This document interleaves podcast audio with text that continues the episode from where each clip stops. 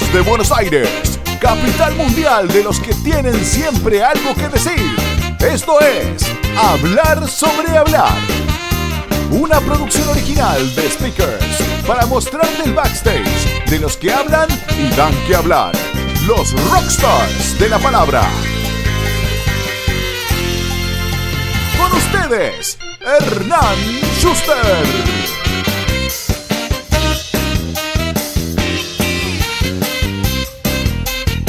Ella es bióloga, tiene un doctorado en educación con especialización en ciencias por la Universidad de Columbia y es investigadora del CONICET. Se dedica a incentivar la curiosidad y la creatividad desde la educación, acercando a grandes y chicos al pensamiento científico. Dirige la colección Educación que Aprende de la editorial Siglo XXI. Entre sus muchos libros escritos se destacan La Guía para Criar Hijos Curiosos y el próximo a lanzarse Enseñar Distinto. Es integrante del equipo organizador de TX Río de la Plata y cofundadora de El Mundo de las Ideas y de Expedición Ciencia. Bienvenida a Hablar sobre Hablar, Melina Furman. Hola Meli, ¿cómo estás? Qué placer enorme tenerte en un nuevo episodio de Hablar sobre Hablar. Gracias, Hernán. Me, me, encanta estar acá para que me hagas hablar sobre hablar de lo que nunca hablé, así que bueno, vamos a ver qué sale.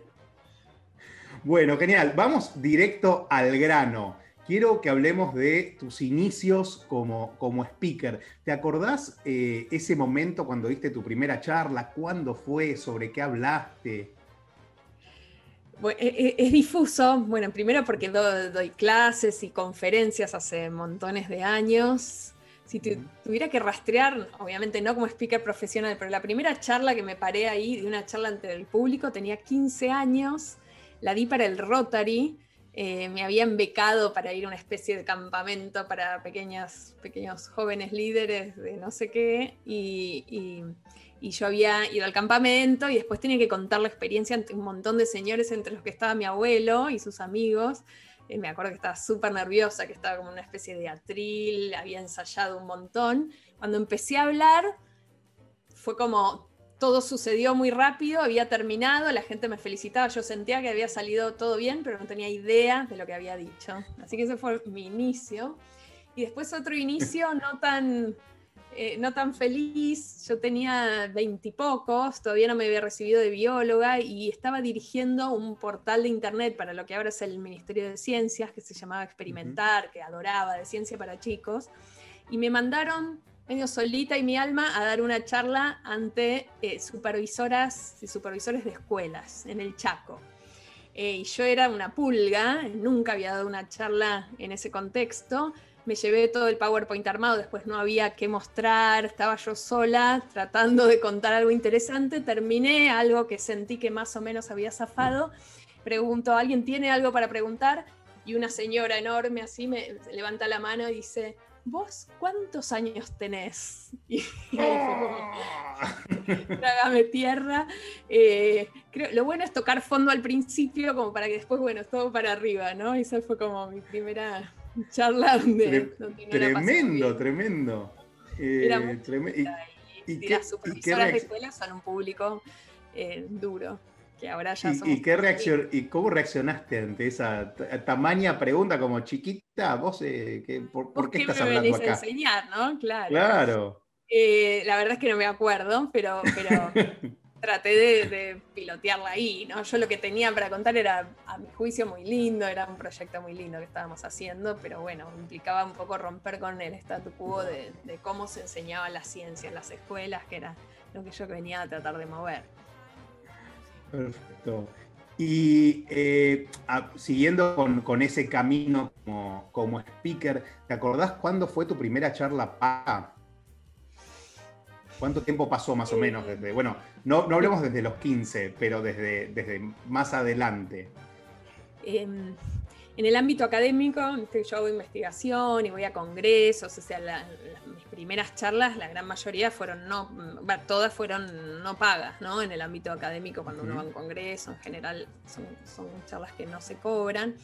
Mis primeras charlas pagas fueron más en el contexto de conferencias en colegios y en, o sea, no en el ámbito corporativo, sino en el ámbito educativo, donde me empezaban a llamar para que diera la capacitación de, o la, conferencia de apertura del ciclo lectivo, de algún, de, a poquito. Estas fueron como mis primeras charlas pagas eh, en el contexto eh, no académico de investigación, sino de, extensión, te diría, universitaria, ¿no? más de asesoramiento a escuelas, de presentación de, propuestas educativas. No me acuerdo cuál fue la primera en particular, pero hubo montones en, ese, en esos años cuando yo ya estaba volcada a trabajar en educación. Buenísimo. ¿Y cómo fue, Meli, esa, transición de, de, alguna manera del mundo académico al mundo de las charlas? ¿Cómo te preparaste? ¿Es, ¿Es lo mismo dar una clase que dar una charla?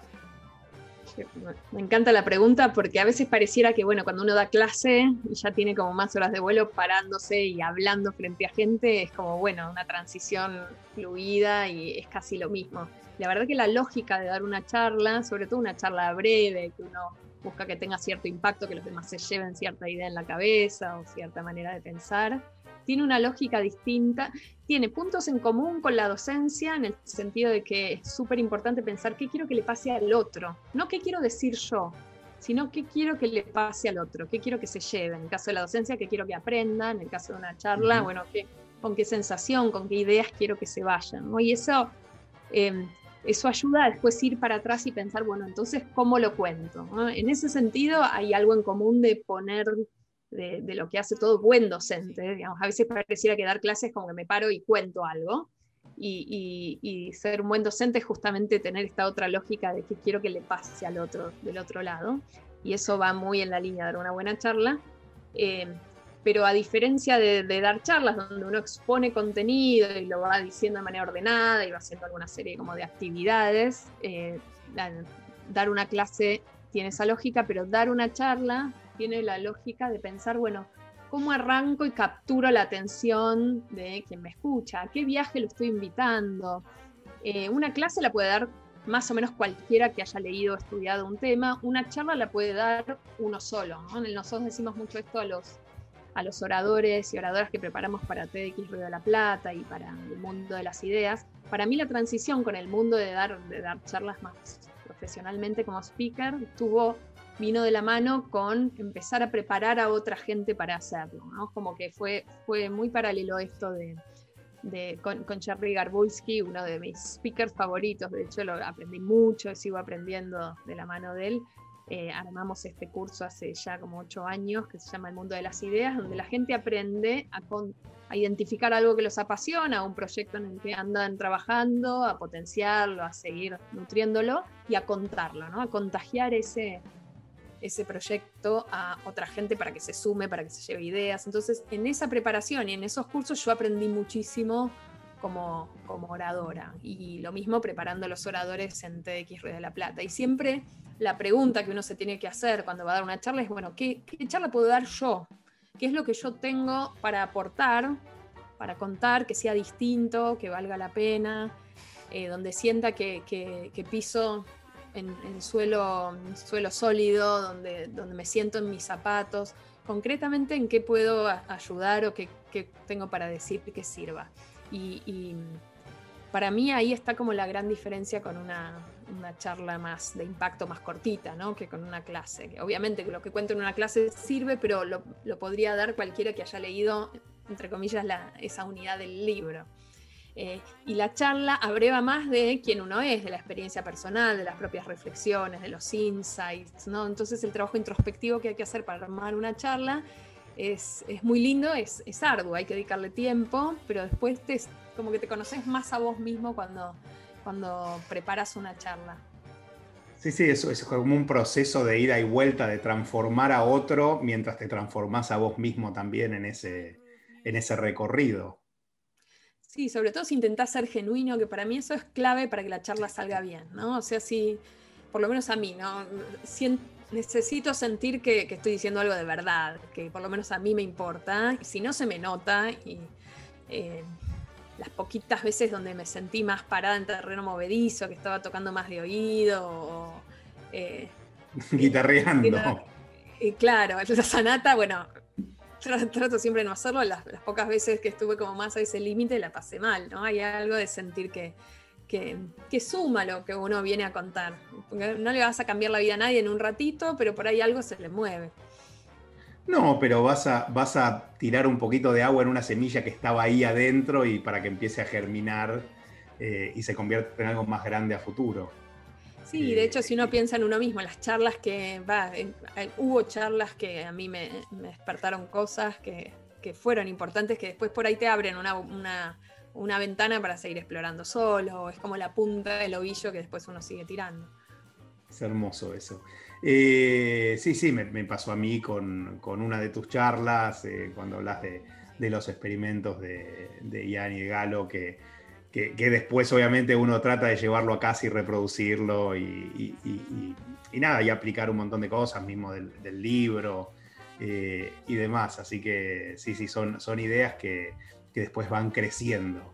Em, a ver, quería preguntarte acerca de eh, un poco de, qué fue eso que te costó más en este proceso de pararte frente a una audiencia, no, no de las clases, ¿no? más de las, de las charlas. Em, ¿Qué fue lo más difícil?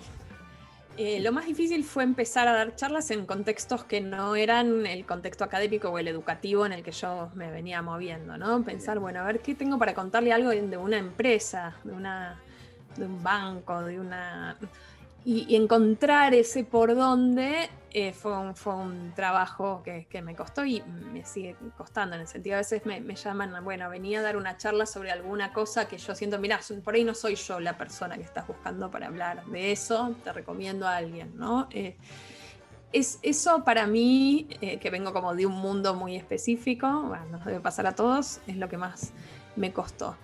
La otra cosa que me cuesta y a la que le tengo que dedicar mucho tiempo es que cuando doy una charla corta, estilo TED, versus una charla, a veces doy charlas de hora y media, ¿no? Y ahí eh, el otro día justo Jerry Garbulski me contaba esta frase que dijo Woodrow Wilson, un presidente de Estados Unidos, que, le habían dicho algo así como si, si, eh, si querés que dé una charla de 10 minutos, necesito dos semanas para prepararme. Si querés que dé una charla de una hora, ya estoy listo. ¿no? Hay algo de condensar el mensaje en poquito tiempo, que es difícil, que requiere como muchas pasadas. El año pasado di eh, una charla que habrán sido 15 minutos en el coloquio de IDEA, ¿no? Y era como la charla de educación para el mundo empresario, elegir qué decir y cómo.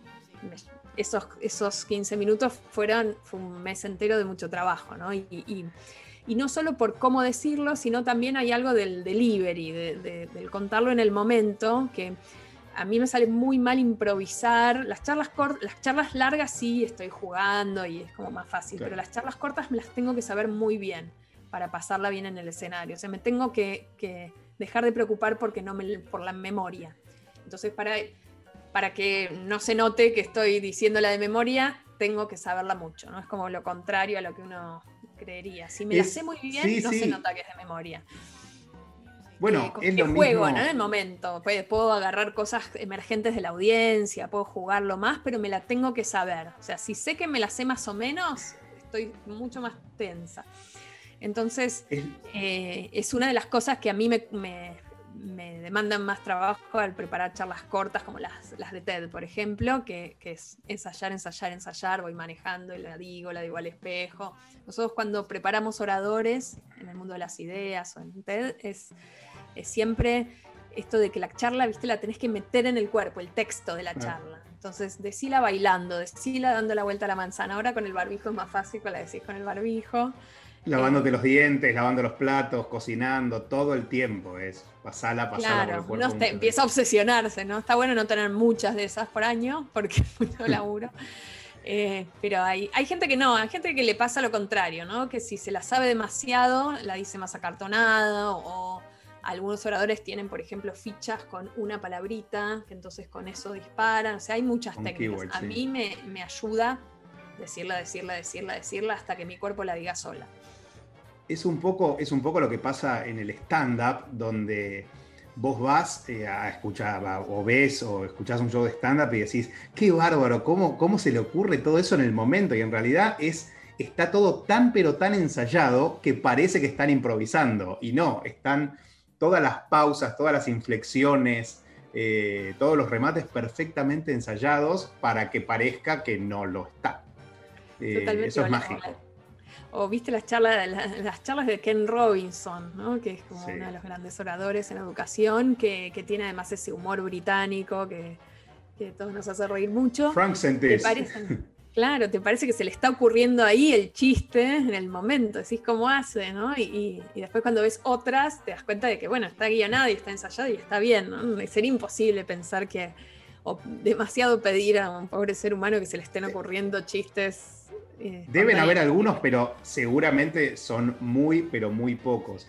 Y, me, gatilló una cosa que, dijiste del tema del tiempo. Eh, a nosotros en Speakers muchas veces nos pasa que nosotros solemos cotizar las charlas de los speakers en bloques de una hora y media, dos horas.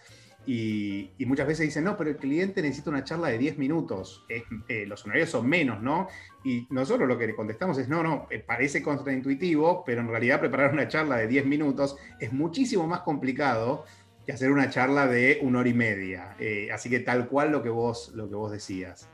y además no solo como del tiempo de, elaboración, me acuerdo un, un alumno justamente del mundo de las ideas que dio una charla sobre arte contemporáneo, él era pintor, ¿no? Y entonces me, contaba que venía un amigo y miraba un cuadro que había hecho y decía, ¿y vos cuánto tardaste en hacer esto? Y él decía, 44 años, ¿no? Hay algo de condensar el, mensaje de la vida en un momento que, no, tiene que ver con el minuto, ¿no? Es, es otra lógica. Es otra lógica, tal cual. Meli, ¿te acordás de, alguna charla que haya sido... Eh, un fracaso, una charla mala, más allá de esta, Además de, la, que te torearon, la que te torearon las supervisoras. Por suerte nada grave. Me acuerdo una vez, y de hecho fue una charla con vos, que vos me llevaste a, un banco donde yo tenía que dar una charla sobre creatividad y era la primera vez que la daba. Y entonces hice algunos ejercicios con la audiencia, algo que para mí es, lindo hacer o trato de hacer siempre, es que haya, un, aunque sea mucha gente, que haya algún ida y vuelta. ¿no? Es como mi, vocación docente, que no, siento que hay algo de que los otros participen que suma mucho, no, no solo que me escuchen, sino que, que respondan y ahí yo había hecho un, acertijo de creatividad donde había que hacer algo como de pensamiento lateral eh, y, nunca, y es algo que es difícil de hacer a menos que te sepas la respuesta. Y me acuerdo que había un señor en la primera fila que yo cuando tiré el acertijo para que la gente lo pensara, inmediatamente levantó la mano y lo dijo y me quería matar y lo quería ah, matar. Te arruinó todo el ejercicio. Eh, y entonces eh, me, acuerdo de la sensación en el escenario de tratar de que no se me notara y de ver cómo, la, cómo remaba el resto de la charla. No, te escuché, no te escuché y seguir adelante. Claro, totalmente. Eh, creo que eso, además de la, de la, charla con las supervisoras, es mi otra huella de, de, Suele, suele, pasar. Yo no lo recuerdo así, no lo recuerdo como un fracaso, así que lo debes haber manejado muy bien porque yo estaba en esa charla, obviamente. Eh, vamos al otro extremo, ¿te acordás cuál fue esa charla mega memorable, sea por, por el lugar o porque fue en un lugar raro? Eh, ¿cuál, fue, ¿Cuál fue la charla de tu vida? La, mejor charla que di, de hecho, no solo la pasé muy bien en el momento, sino que tuvo mucho, mucho impacto eh, en serio en la gente y voy a, voy a países de Latinoamérica, de, Iberoamérica y la vieron. Es una que di en el 2015 en TEDx de la Plata que se llama Preguntas para Pensar, que además era mi primera charla en... Bueno, esta era en la usina del arte, era mi primera charla como muy masiva porque eran mil personas, después vinieron las de Tecnópolis que eran diez mil, que fue, fue más todavía, pero eh, hubo algo en esa charla, en el armado y en cómo salió, me acuerdo de salir muy contenta. De vuelta, cuando doy una charla de estas muy preparadas, en el momento pierdo medio la memoria, ¿no? Es como que pongo play y juego ahí, no tengo idea de lo que pasó, después me veo en el video, pero había salido con una sensación muy, muy hermosa y esa charla, hay algo en el contenido de esa charla, no sé bien qué es concretamente, pero que le hizo un clic a mucha gente y me, eso me, me pone súper feliz, porque muchos docentes y padres y gente con la que me encuentro la vio, tiene como un millón y algo de vistas, o sea, hay algo de, que, pasó como que se viralizó y estuvo bueno. Hermoso. Meli, eh, ¿y qué referentes tenés dentro del mundo de la charla? Mencionaste a, Sir Ken Robinson, eh, pero calculo que tendrás otros que mirás y decís, wow, qué, orador, desde el carajo. Me pasa con alguna gente que, y, lo que me pasa es con esa gente que es muy única, que tiene un estilo muy propio, que por ahí es bien distinto al mío, ¿no? Y no es que entonces me serviría para copiarlo, pero que me gusta. Eh, bueno, Ken Robinson tiene ese estilo británico y además muy relajado y, que te va tirando ideas importantes, pero eh, como si estuviera charlando no en el living. Eh, que, me gusta mucho, y si bien con algunas de las ideas incluso no estoy tan de acuerdo, con algunas sí, pero hay algo de cómo lo cuenta que, que me encanta. Después pensaba, me puse a pensar el otro día en esto y me venían muchos speakers hombres. Creo que hay algo ahí en el mundo de, los speakers que, es como más masculino, no sé si vos compartís. Y, nos pasaba a veces, ahora por suerte menos, armando el, eh, la lista de oradores para TX Río de la Plata, que, que, al principio eran más hombres, había que ir a pescar a las mujeres. Al principio me parece que las mujeres nos animábamos menos a dar charlas y ahora está cambiando, creo que eso está bueno. Una oradora que me gusta mucho también tiene un estilo muy propio, es Ana Kazumi Stahl, que es una escritora que es, ella es de origen japonés y su papá es alemán y tiene algo con el manejo del silencio y con la belleza de las palabras, entre que es escritora y japonesa y hay algo de, obra de arte en cada una de sus charlas, dio varias en TX de la Plata, que me encanta. Em, Derek Siever, que dio varias charlas cortitas en TX de la Plata, que es músico y productor, y, siempre dice, tiene una charla muy linda sobre cómo mirar las cosas desde más de un punto de vista, ¿no? Porque volviendo a Japón, como en Japón las manzanas eh, tienen nombre y no las calles, y acá es al revés, o, como en Oriente eh, hay que pagarle al médico cuando estás sano, ¿no? Cuando estás enfermo. Bueno, charla, siempre las charlas que da como que son curiosidades pequeñas pero que te hacen cambiar el punto de vista y además las dice como también la, pasa bien en el escenario, hay algo del juego que me encanta. Eh, me gusta mucho mi amigo Jerry como orador, y el que además lo escuché 100 veces cada charla y hay algo que me pasa que me, vuelvo a entusiasmar cada vez. Tiene como la particularidad de encontrar historias que le suceden en su vida cotidiana y de ahí sacar como insights, ideas que después le pueden servir a otra gente, que hay algo de eso que me, inspira mucho también. Y después último, por ahí no es un orador como tan clásico, todo lo contrario, pero es Cassiari, Hernán Cassiari, eh, que por ejemplo, cuando, bueno, cuando una, de las cosas que en la primera vez que dio una charla en TX de la Plata, él decía, bueno, yo voy a leer, como yo leo y me siento acá y lo leo, ¿no? Y, nosotros teníamos como el, la idea de que no se lee, en una charla no hay que leer, ¿no? Y, en, el caso de Cassiari, además de que él la iba a leer. Porque con el morral puesto encima. Con el morral, claro, se sentó ahí y, la rompió y fue increíble y, hay algo de, escucharlo que, siempre me, sacude, me conmueve. Y se veía que al principio medio que temblaba en esa charla, eso la vi varias veces y y cuando empieza está visiblemente asustado hasta que se larga y después se... Bueno, esa es una gran enseñanza, ¿no? Cuando uno ve gente que da charlas muchas veces, uno siente que no están nerviosos, como que, bueno, que en algún momento se te van los nervios. Y por lo menos en mi caso nunca se te van, ¿no? Siempre antes de salir uno tiene el nudo en la panza, tiene... Son unos, sí, son hayas dado cientos de charlas. Cuando arrancás ya está, ¿no? Y un consejo es saberse muy bien el principio porque después la cosa como que se va, fluyendo, ¿no? Y si uno ah, contra tranquilo y, respirar, mirar a la audiencia, no querer sacarse la charla de encima, sentir que ese es un momento. No, a veces uno se escuchó tantas veces que siente que los demás ya lo saben, pero los demás es la primera vez que te escuchan. Y eh, parece una pagada de decir, pero a veces uno se olvida de eso, ¿no? De que es la primera vez que te están escuchando. Y eh, y uno está ahí porque siente que tiene algo bueno para dar, ¿no? Uno de los consejos que a veces damos es, bueno, nunca, nunca digas nada, ¿no? ¿Vieron cuando, viste, cuando uno, uno se para ahí frente al escenario y dice, bueno, nada, y arranca, no, nada, no, si tenés algo para, por algo estás acá contándome, ¿no? O no digas perdón, decir gracias, es distinto, ¿no? Decir gracias que decir perdón. Y, y en general, en ciertos eventos más de difusión de ideas, la gente está ahí porque te tienen ganas de, escucharte y, te quieren ayudar si te olvidas la letra, ¿no? Nadie, nadie está ahí tanto para juzgarte, sino para... Eh, para, apoyarte y tratar de que, encuentres, claro. Eh, tal cual. Bueno, buenos, buenos tips para, aquellos que se quieren lanzar a, dar charlas. Ahora, la, pregunta es, eh, ¿qué tips tenés para alguien que quiere dar charlas de forma profesional?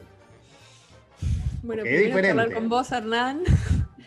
Eh, yo no sabría cómo. A, mí me pasa que a veces me invitan a dar charlas y voy, o, me invitas como, bueno, cómo, hay toda una dimensión que es, bueno, cómo, cómo, dónde voy a dar charlas, quién va a querer mi charla, la parte como de conseguir dónde darlas, que es un saber profesional, que vos lo haces genial y, y que para mí es algo si lo que uno sabe hacer es dar buenas charlas, por ahí uno no sabe necesariamente buscar dónde darlas, ¿no? Hacer la parte como de la... Y entonces me parece que está bueno asociarse con gente eh, que, pueda ser aliado en eso, como, como es tu caso. Eh, gente en la que uno confía, o sea, para mí eso es súper importante. Eh, y también si uno quiere dar charlas de manera profesional, para mí algo esencial es encontrar qué es lo que uno tiene para decir, en serio, ¿no? A veces uno quiere dar charlas por dar charlas y me parece que esa es una búsqueda equivocada, ¿no? Es como, quiero dar charla, ¿de qué? No sé, después veo, mm, mm, empezaste al revés. Hay mucho, hay mucho de eso, hay mucho de eso porque, claro, eh, ser speaker es, es, algo sexy, la verdad que está muy bien recompensado. Eh, entonces sí, aparecen muchos de esos que yo quiero, quiero ser speaker, ok, ¿y sobre qué tema? Mm, no sé. claro, es como quiero ser famoso, ¿no? Quiero, eh, o sea, es la búsqueda, después llegará el momento, pero primero es buscar por dónde, ¿no? Que, y, y sobre todo, y esto, eh, filosofía barata, pero en serio, genérico en la vida, si pasa por el ego de ir y que todos te digan que bien diste la charla, te aplaudan, tiene vida corta. O sea, tenés que sentir, por lo menos a mí me ayuda a pensar esto de, que tengo que sentir que lo, que lo que digo tiene algún valor para mejorarle la vida a alguien sin tampoco creerse en la, omnipotencia, ¿no? Como decíamos antes, hay charlas que te mueven, te, hacen pensar cosas distintas. También uno está dando una charla, es un rato, ¿no? Tampoco Sí, sí, no podés pretender cambiarle la vida a millones de personas con una charla de, 15 minutos, ni de una hora y media tampoco. Ayer veía la, generar... Ayer justo vi un documental de Greta, ¿no? 15 años, las primeras presentaciones que daba a los 15 años con toda leyendo, bueno, con su estilo particular, eh, diciendo algo que para ella era súper importante y, bueno, como eso despertó una, chispa, un huracán en tanta gente, ¿no? Hay, hay charlas que sí, sí mueven mucho el mundo, me parece que está bien. Y también saber que uno va, eh, y, o sea, ni la omnipotencia, ni tampoco sentir que, bueno, que eso que haces no sirve para nada, ¿no? Es como mantenerse en un sano equilibrio. Genial, Meli. Vamos a pasar al PRODE de hablar sobre hablar. Es el PRODE que tengo acá, gracias a la producción. Eh, el PRODE de los con mi papá No, ¿Sí? Nombre, Meli Furman. Profesión, Uy, me recuesta. Es más, cuando los mis nenes me preguntan, porque a veces pongo bióloga, a veces pongo docente, a veces pongo investigadora, no sé, pongo científica, pongo cosas raras, pero poné investigadora. Investigadora, perfecto. Eh, investigado. No sé si todo el mundo tiene problema con eso, pero yo nunca sé qué poner en los formularios donde dice profesión. Eh, sí, eh, a veces. Eh, ese, claro, cuando viajas, o cuando viajábamos. ¿Vos qué ponés? ¿Vos qué ponés? yo ponía, creo que ponía empresario o empresario famoso. A veces también me lo tomo medio, ah, medio en broma porque no pasa. Empresario, empresario muy famoso, sí, sí, sí, ponía alguna cosa así. no, y cuando trabajaba en relación de dependencia, creo que ponía empleado y, y nada más. No, no ponía no ponía mucho más. Eh, bueno, Meli, ¿sos speaker o das charlas? No sé si ni siquiera si entiendo la diferencia. Te diría, doy charlas. Ok. Acordate que tenés el empate también para, para ah, bueno, está bien, poneme empate, poneme empate. no, vamos a empate. tachar esto acá entonces y va a quedar ahí empate. Eh, pregunta número dos. ¿Presentaciones con PPT o sin PPT? ¿Con soporte visual o sin? Poneme empate porque con, pero con lo imprescindible. Nada de texto si puedo, solo imágenes cuando realmente suman. O sea, no sé, o sea, yo, yo tengo las riendas de la charla y el PowerPoint cada tanto me aporta. Eh, pero a veces, o sea, el enemigo es justamente lo contrario, ¿no? Que, que el PowerPoint te vaya marcando el ritmo y uno, uno vaya siendo esclavo del PowerPoint. Que se coma y te, o horribles y imágenes más de clip art, todo de sacadas de internet. Ay, Dios. O mucho texto, todo eso enemigo. Choclazo. Eh, ¿Qué te gusta más, charla para pocos o charla para muchos? Hmm. Me voy a poner. Soy, sí, soy una tía. Eh, Corea del Centro. Mm, soy Corea del Centro. Eh, para muchos, para muchos. Para muchos. sí. Eh, bien. O sea, ya que la trabajé, que, sirva para que me escuche mucha gente. ¿Micrófono de vincha o corbatero o micrófono de mano? micrófono de mano. porque me voy moviendo así como en el escenario tipo cantante. Y, no sé si está ahí, pero nada de atril, o sea, moverse en el escenario. No sé si eso. No lo tengo, no lo tengo. Sí tengo la siguiente pregunta que es: ¿escenario clásico o escenario 360? ¿Viste? Esos que, se pusieron de moda en un ah. momento. Eh, clásico, ¿no? No probé casi en 360 y me, me mareo un poco todavía. No sé a dónde mirar. Prefiero, por, por, ahora no, no incursioné tanto. Vamos con el clásico. Eh, esto lo charlamos un poquito. ¿Guión a rajatabla o haz de la improvisación? Si son charlas cortas, guion a rajatabla. Y después jugás condimentos, pero guion a rajatabla. Perfecto. Eh, de esto también hablamos. ¿Nervio cero o nervio siempre? Nervio siempre. Al principio, por lo menos. Antes de salir. Sí, señor. Eh, y la última. ¿Speaker se nace o speaker se hace? Se rehace, es oficio. Tiene que haber algo de que te guste hablar, que te guste compartir, que te guste la gente, ¿no? porque hay algo de, eso, pero después oficio, trabajo, eh, mucho, mucho oficio. Se pueden hacer speakers, buenísimo. Muy bien, ahí está, así quedó el pro de este episodio de Hablar sobre Hablar. Meli, eh, por mi lado, creo que estamos. No sé si hay alguna cosa que no te pregunté que te hubiera gustado que te hubiese preguntado. No sé. Paseamos por, eh, paseamos por un montón de lugares. por la vida entera.